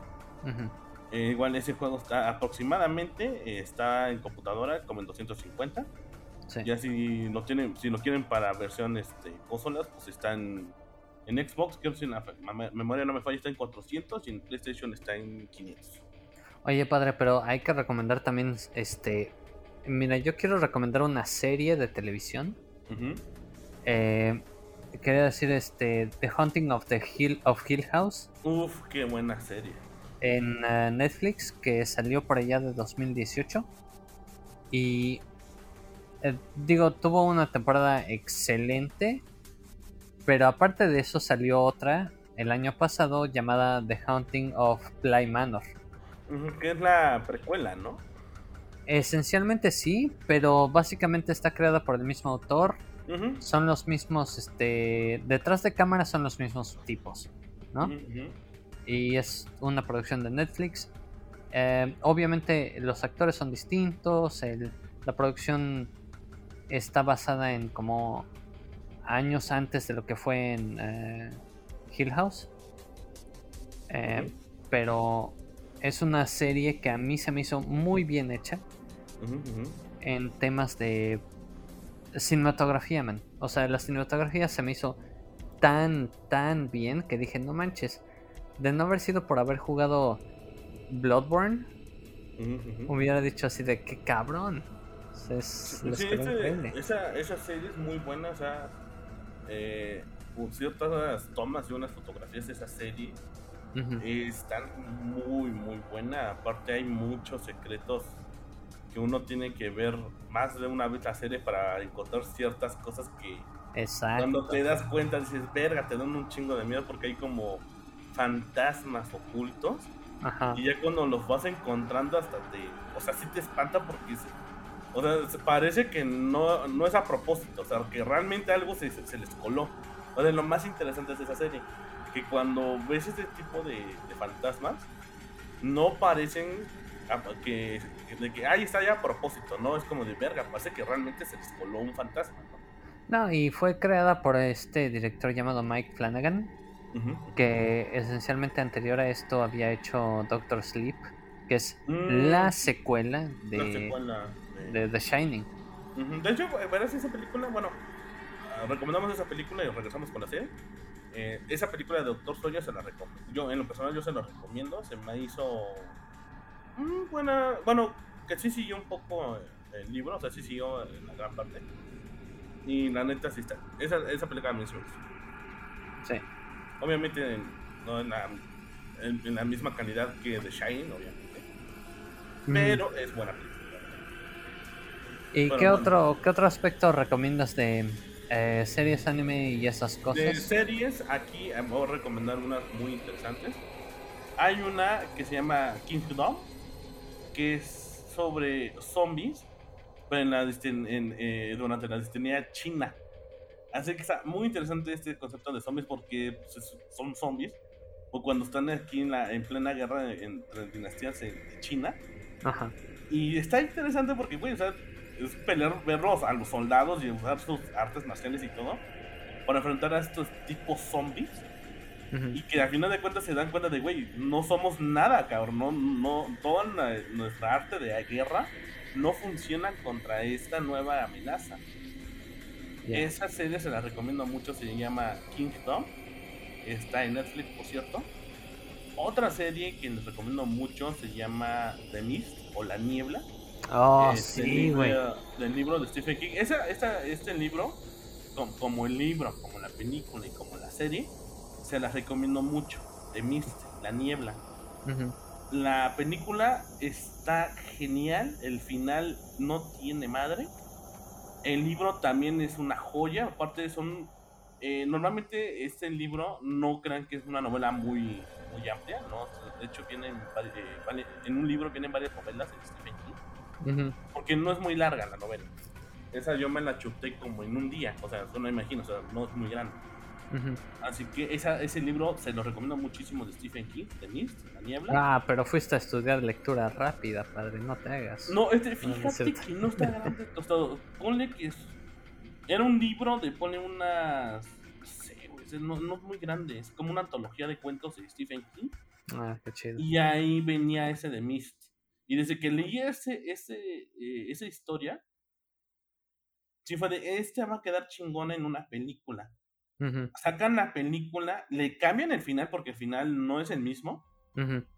y, fue de verga, güey. Hasta el mismo Stephen King dijo, güey, nunca se me ocurrió, cabrón. O sea, de güey, es una genialidad el final de la película.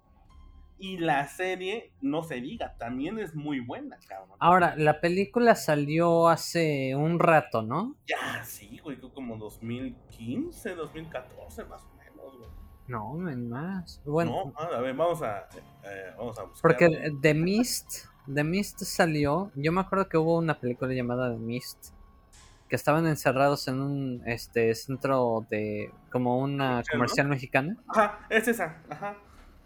Y al final era como de que, bueno, no voy a decir spoilers en, al aire, pero el final sí me sacó de pedo a mí mucho. Ese final, o sea, ves el final que dices, güey, está Está cabrón, güey. O sea, realmente sí es un final que tú dices, verga, no me lo esperé, güey. Porque hay dos, hay dos de Mist, hay que, hay que aclarar, sí. Hay que aclarar. Una que es de Mist, que es una donde se ve como una niebla verde, esa no es. Ah, Porque en México le pusieron supernatural. Ah, pero es de Mist. Tiene un pinche nombre todo raro, que nada que ver. Pero la película que les estoy diciendo, ah, aquí está es del 2007, imagínate. Sí, sí, sí, sí me acuerdo de esa película. Fue súper viejísima, cabrón. Tiene muy, estaba muy buena, eh, pero como que tuvo una, un cierre muy concluyente. O sea, como que yo no sentía que tenía un futuro esa película después de eso. No, de hecho, eh, el libro está más cabrón, güey. O sea, el libro queda en un. ¿Y luego qué pedo? Y aquí sí le dan un cierre brutal que dices, vete a la No mames. Y en la serie, le, ahí lo que me interesó es que te dan más explicación de qué es la niebla. Porque en sí en el libro nunca explican qué es la niebla, ¿eh? Nunca explican nada. Y en la serie como que le quieren meter más lore y explican qué es la niebla. Y dices, ah, suena, suena coherente, suena chido, te la compro. Otra serie que se la recomiendo mucho es, obviamente también tiene película, la de La Maldición. No sé si... Ah, sí, sí, sí. E, esa, esa, es una película japonesa, Jun, Juni. También salió una serie hecha por Netflix, que es precuela de la película de, de Laro, japonesa. Se la recomiendo, que es buenísima. O sea que eh, esta... Ah, no, no es de Laro, es la maldición, perdón. Bueno, aquí le pusieron la maldición. Ajá. Eh, de Junjin, que es este, una película japonesa. Salió su, su, su serie en Netflix, que también les quedó bastante bien. Es ese terror japonés, ese terror psicológico. Eso que tú sabes que hay algo ahí entre las sombras y no lo puedes ver. Sabes que deseas Silent Hill, pero no lo vas a tener. No, o sea, Silent Hill también, bueno, las películas se las recomiendo totalmente también. Mm. De que, o sea, Silent Hill yo creo que es uno de los juegos también actualmente que es excelente para jugar estas fechas. Sí, sí. Y también la, película, ¿verdad? La película, la primera es buena. Bueno, es más, la dos también me... Uh, uh, ¿Quién sabe? No sé. Me gustó la esta serie de, de, La Maldición. Eh, se la recomiendo muchísimo, eh, la de La Maldición. Y también hay otra que les quería recomendar. Ah, you On, perdón, se llama. You On Origins. En La Maldición. La serie y la, y la película, veanla. Ambas son muy, pero muy, muy, muy buenas. Había otra película que esa se la recomiendo. Bueno, no mentira, es serie, serie. Que se llama Marien. Esta es una bruja. Solo imagínate que qué miedo me dio que no la, no la pude terminar de ver. O sea, es una, una temporada eh, que salió en Netflix en el año 2019. Vi tres capítulos y yo no pude seguir, güey, del miedo que me dio. Ah, cama. Se llama Marianne. Como Mariana, pero con E. Marianne. Marianne. Y neta, esa pinche serie, neta, neta, neta, dije, qué pedo, güey, qué pedo con esta madre, porque me, o sea, manejan cosas bien que a mí me da mucho como ese escalofrío, como miedo de las brujas. Y aparte hay cosas bien raras que cuando tú estás viendo una secuencia, entre secuencias se ve una cara. Ah, qué chingón. Y, le tienes que poner exactamente pausa y ves que es la cara de la bruja. Ah, espérate, ¿es coreana? No, es este. Creo que es gringa. Ahorita te lo digo. No mames. Esa, Esas, esa serie por eso me comenzó a dar miedo. Porque yo la estaba viendo y dije, ah, está buena, güey, que no sé qué. porque porque hay un, hay un. Hay una película coreana que es de terror y se llama Historia de dos hermanas. Mm, ¿Las gemelas? Ajá, ajá. Uf, también muy buena. Que, que no sé, bueno, spoiler. Perdón no es culpa. Pero una de las hermanas está muerta.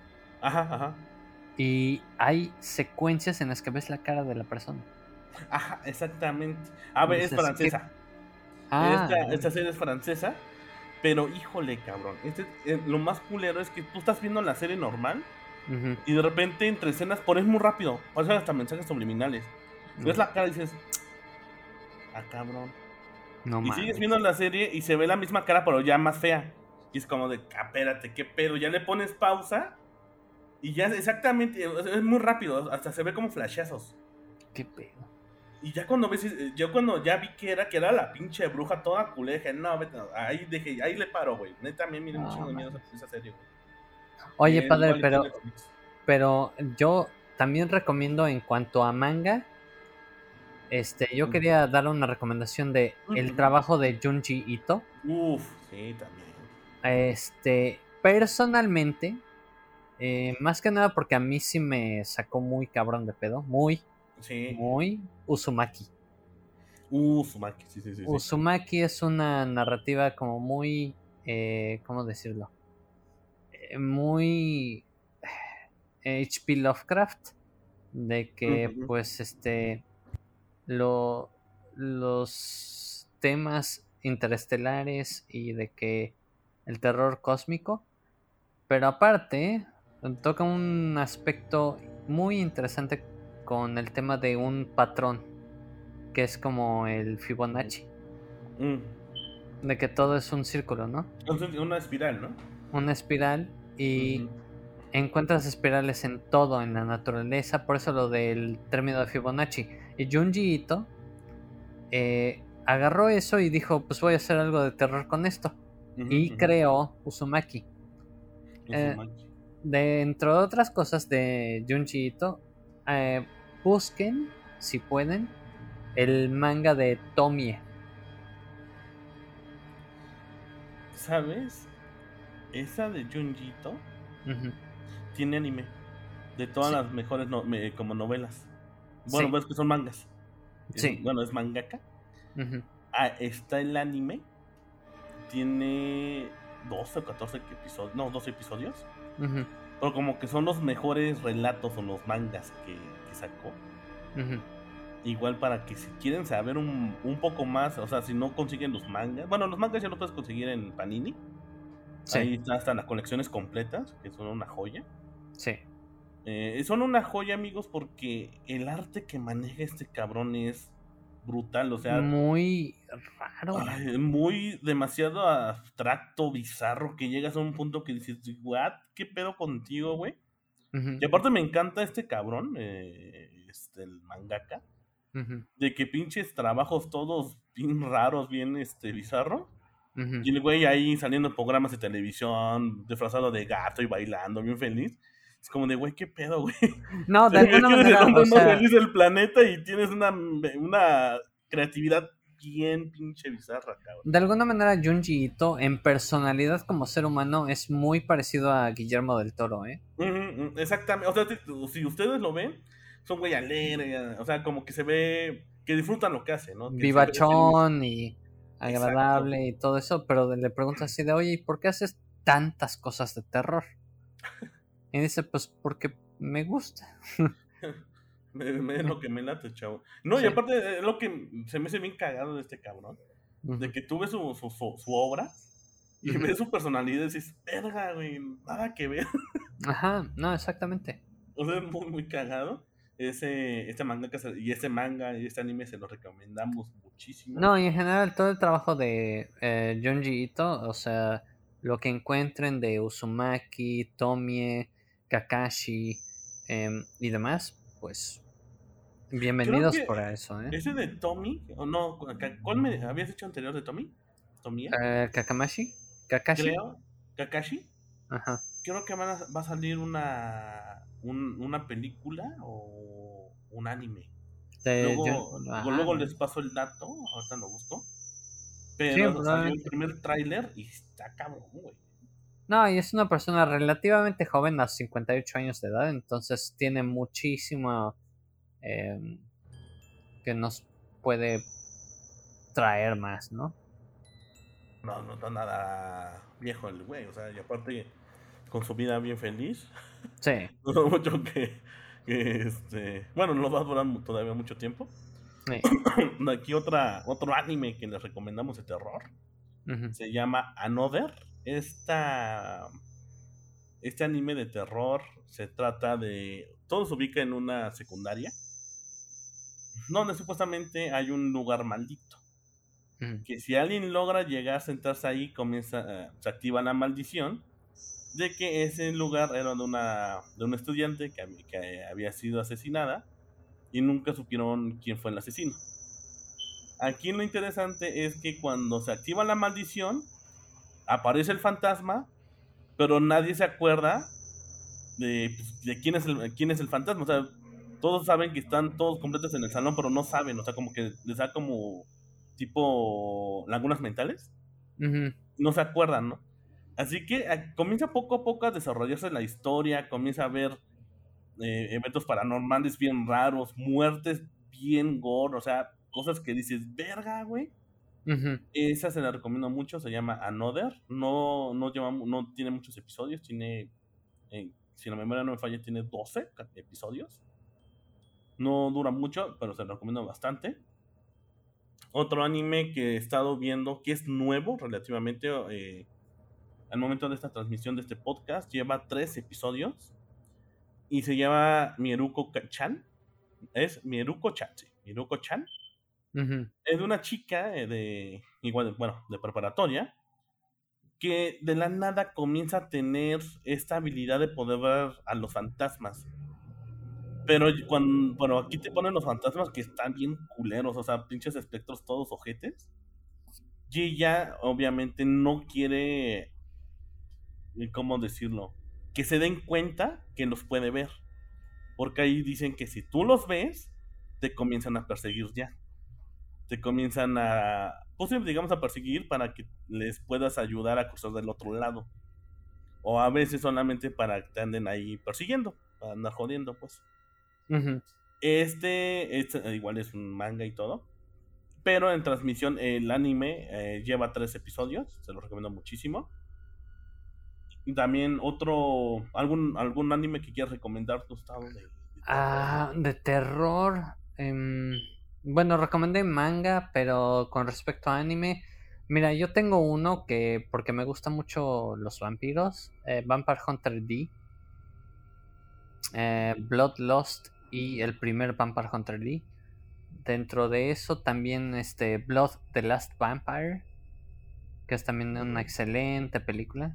Em, creo que esas dos para mí serían como grandes, grandes. Y, si consideran eh, terror como el CG, pues ahí están las de Resident Evil. The Generation y demás mamadas. Eh, no, pero un, bueno, esos no son tanto de terror, pero más como de acción, ¿no? Pero bueno, un, un otro anime que les quiero recomendar es uno que se llama Yamishibai.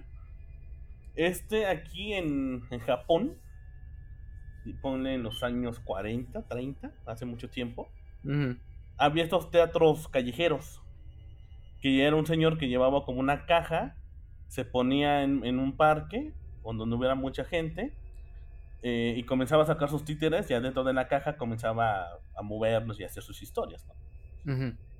Aquí se trata de que es un güey que va contando historias, pero como más bien son maldiciones. Y hay unas historias que tú dices, no mames, o sea, neta, este anime de terror es del 2013 todavía, creo que en la última temporada todavía salió el año pasado. O sea, son varios episodios, pues son, o sea, un episodio, digamos, dura 21 minutos, pero son como tres historias diferentes. Mm. Y se las recomiendo muchísimo si les gusta el terror japonés. Porque aquí es el terror japonés como tal. En la actual manejan mucho este como terror bizarro de que te aparecen como de como monstruos como tal, como literalmente un monstruo. Mm. Así, se, esa se la recomiendo mucho, Yami, Yami Shibai, o historias de japonesas de terror. Esa se la recomiendo bastante. Ah, no, pues sí, sí. No, de otras series que, que podemos recomendar. De hecho, hay, hay, no sé si considerarlas como de terror o no. Pero mm, hay una que, que me suena, pero no sé tú, Tostado, esta serie que se llama Helsing.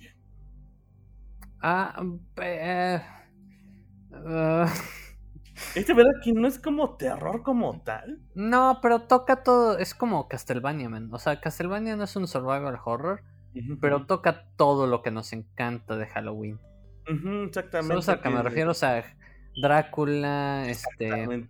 Todo esto de, eh, los vampiros, hombres lobo, hombres lobos, zombies, este, caballeros y demás brujas. exactamente. O sea, esta serie de Helsing se la recomendamos, pero es más como tipo acción gore. Pero realmente la historia está interesante porque supuestamente es Drácula. Pero bueno, ahí se los dejamos para que la, cuando tengan tiempo veanla. La neta se los recomiendo mucho en estas fechas. Sí. El anime que te comentaba de Junjito se llama Junjito Collection. Ah, que- es el anime que tengo que tiene varias este eh, bueno, toman varios como mangas él, bueno, historias y está bastante chido. De aquí, ¿qué, más quieres recomendar, Tostado? Em, ¿Qué se me ocurre? De anime, películas. Bueno, pues inclusive el año pasado habíamos platicado de algunas recomendaciones de películas de Ujú, muy halloweenescas. Pero recientemente me encontré con que A24, para los que no lo sepan, A24 es la compañía productora que hace las mejores películas de terror. Fíjate, bien curioso, A24 tiene más películas de otros rublos, pero se, como que se especializó mucho en el horror, ¿no? Es que la verdad, padre, se dieron cuenta de que pues eso es lo que da dinero y y básicamente ese es su modelo de negocio, pero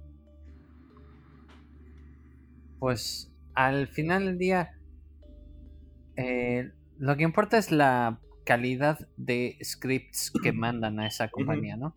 Sí, sí, totalmente de acuerdo. Y, recientemente mandaron una película llamada Lamb, Mm, no. L-A-M-B, como cordero Ajá. En inglés. Ah, sí, sí, ya sé. Y esa película se ve brutal, la tengo que ir a ver de ya. Ese, el pedo de A24, no, no, no, no sabes quién es el director de este, güey. Eh, no, no, pero siempre recuerdo Espero, como que a los- espero que no sea el mismo de Hereditario o Midsommar, porque ya me tienen traumado ese cabrón, ¿eh? Ese güey está cabrón. Porque. Porque Hereditary sí fue esa película que a mí me sacó de pedo. Y Midsommar también yo dije. No mames. Sea, Ari Aster se llama el, el director. Ari Aster. Ari Aster, sí. Ese güey, neta, sí tiene pedos cabroncísimo, güey. Sí está. Dude, sí es como de no mames, qué pedo. Para los que nos escuchan, si quieren interesarse más en Ari Aster, vean el cortometraje de que llamado Hay algo raro entre los. Eh, ¿Cómo se llama? Ah, de Ari Aster era. Se llamaba. Ay, no, el, el- el que está en YouTube. Sí, sí. No mames, está horrible, está muy está enfermo. muy dañado. No Está mames, súper dañado. Yo no fui al inicio y sí dije, no, güey, suficiente y lo quité, güey. Hay algo extraño con los Sí. Johnsons. Sí. Ah, exacto, ya no construí con los Johnson. Y habla de temas de. eh, ¿Cómo se dice? No, no pedofilia, pero se llama. Ay, güey. Cuando tienes interacciones sexuales con tu misma familia. Sí, sí, sí, o sea. Es como esta atracción sexual, ¿no? Ajá. Sí, híjole, es así, vi un pedacito. No mames, güey. Está muy, Sí. muy dañada. Yo me sentí muy, muy mal. Ese, ese cabrón sabe incomodar a la gente. güey. Exactamente. Estaba ayer con, con una amiga, estábamos, estaba ayudando con unos trabajos de, de diseño. Y le dije, pues, en lo que estaban, estaba sacando uno, bueno, aparte unas, unas cosas de edición. Ahora sé que en lo que salía en render, dije, pues vamos a ver este, una película de terror. Y, vi, y le enseñé la de Midsommar. Nomás vio el inicio. Y me dijo, güey, quítala, güey. Neta, neta, quítala, güey. No me, me siento, no, me, no la quiero ver. Simplemente así me dijo, güey, no sé qué ver con esa pinche película, pero no, está muy de la verga. Está muy cabrón. No, y es, un director brutal. Es un gran director. En mi opinión, de esos, yo creo que A24 está ahí resurgiendo el buen trabajo de terror que no es. O sea, no es mostrar al enemigo inmediatamente, ¿sabes? Se siente como si Alien, la primera de Alien de Ridley Scott, saliera hoy en día, saldría por A24. Ujú. Sí, porque es el, el miedo a lo. No, no tanto a lo desconocido, sino a Eh. lo, a lo invisible. Eh, pero es que es eso, güey. El, O sea, el miedo, a, lo a lo desconocido. desconocido, que es, sí, ¿eh? que es sí. todo exactamente H.P. Lovecraft. Ujú. Ese era su tesis. Su tesis era el miedo más grande del ser humano es miedo a lo desconocido. Y a partir de ahí que empezaron a hacer estas películas que decías, no mames, güey, o sea, qué miedo es no saber lo que no sabes. O los secretos que, que hay, ¿no? Como el ejemplo que siempre hemos tomado de Hereditary. En secretos familiares, los secretos personales. Sí, güey. Uno no sabe que uno va, está cargando en la, esa... Esa película me pegó. Esa película me pegó. Esa herencia maldita. Una herencia maldita que uno no sabe. Que al final dices, pues, ¿qué crees, que Tus papás eran satánicos y me dieron tu alma, güey. Así que ya vengo a cobrarla. Como de verga, espérate, güey. Exactamente. O sea, eh, eh, cosas que del pasado de, tu, de tus padres, o de los padres de tus padres, o de tus mismos abuelos, cabrón, que te van a perseguir, cabrón. Sí, o sea, esa eh, hereditaria es el terror al pasado, güey, de tu familia, güey. Exactamente. por eso, o sea, este área este toma situaciones que dices, verga, este puede pasar, güey. O sea, independientemente de lo sobrenatural, o sea, a lo mejor no hicieron un pacto satánico o, ponle algo más real. Le debían dinero a alguien, cabrón. Y te echan el mal de ojo. Exactamente. O te van, o se van contra de ti. Sí. Y que, ah, el pedo de tus papás, sí, por tus papás no me pueden pagar, me voy contigo, cabrón. ¿Entiendes? O sea, es algo tan humano que dices, verga, es lo que incomoda, te da miedo te puede pasar, Sí, sí. No, o sea, ese tipo de cosas a mí sí me sacaron muchísimo de onda de Hereditary. Como de no puedes confiar en nadie. exactamente. Eh, la paranoia.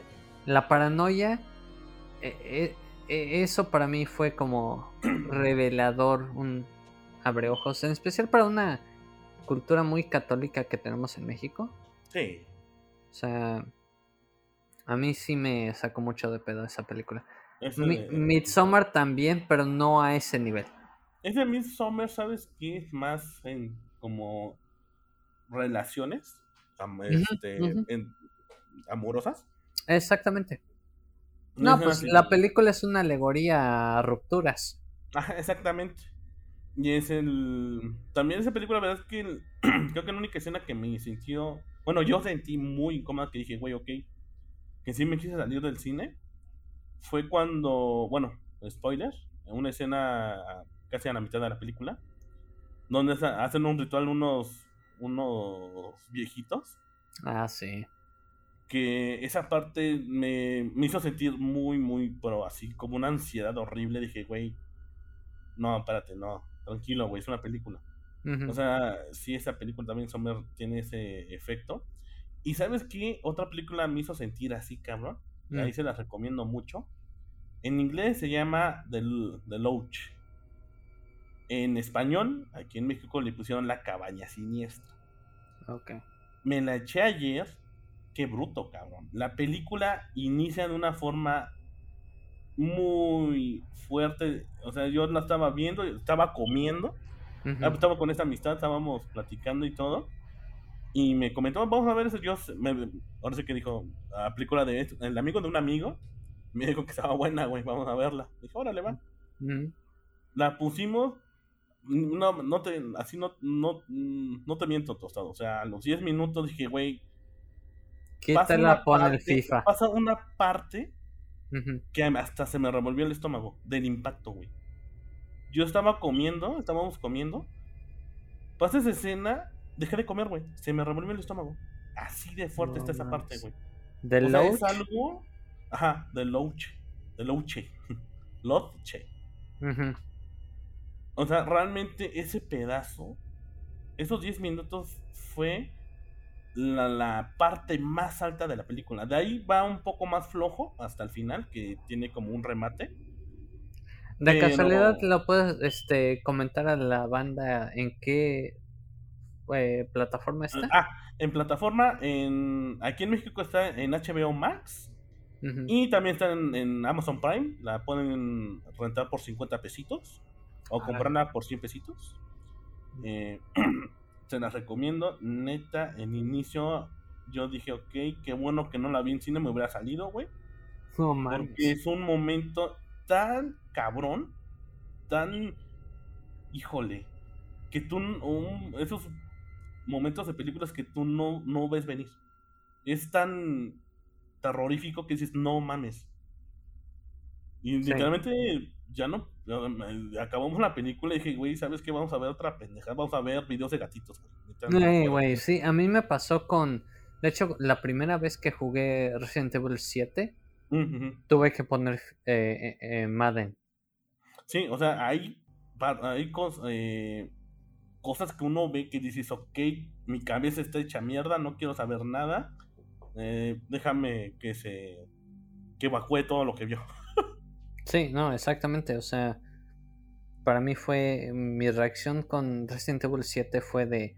No mames, está muy fuerte y necesito ver algo como eh, gatos y hamsters. Ahí, este.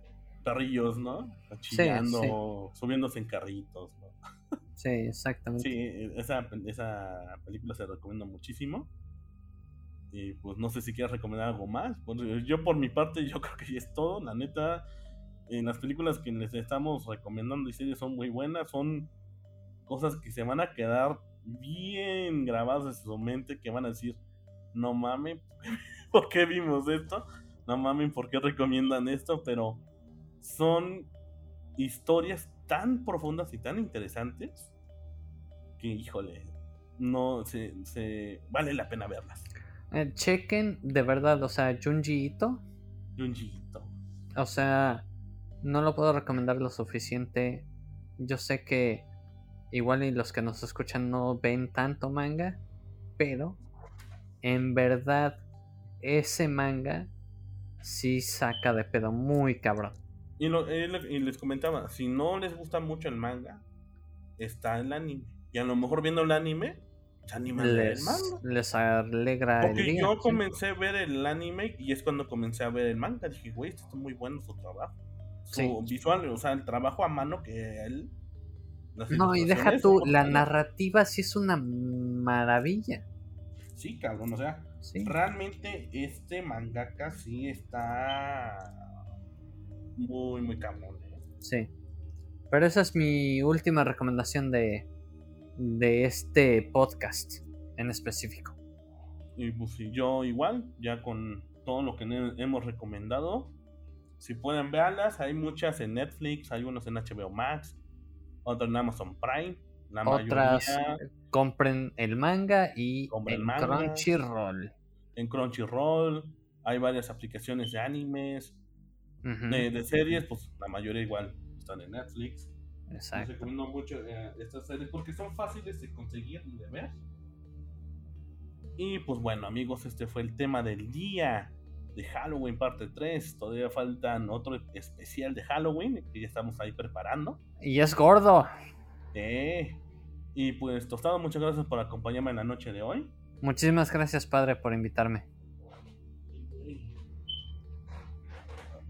Creo que me acaban de espantar. ¿Qué, qué pasó?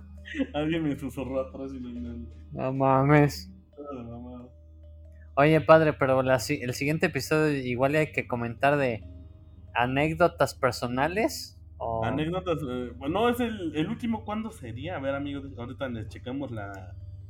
Eh, el calendario nos dice que nos queda todavía un fin de semana más. Sí, porque es el 22 y el 29. Ah, el 29 cerramos en mi cumpleaños. Ah, Así, que más bien en las anécdotas van a ser el 29 y se va a subir el, yo me imagino que el sábado, para que lo escuchen.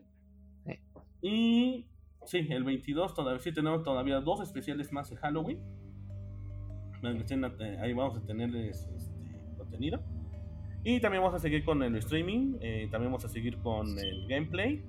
Síganos en nuestras redes sociales, ya se ampliaron más, ya tenemos más contenido. Estamos en Instagram, TikTok, Twitter, eh, Twitch, eh, eh, Spotify, YouTube. y creo que ya, ¿no? Sí. estamos en, en esas redes sociales. Todavía no tenemos Facebook. Todavía estamos trabajando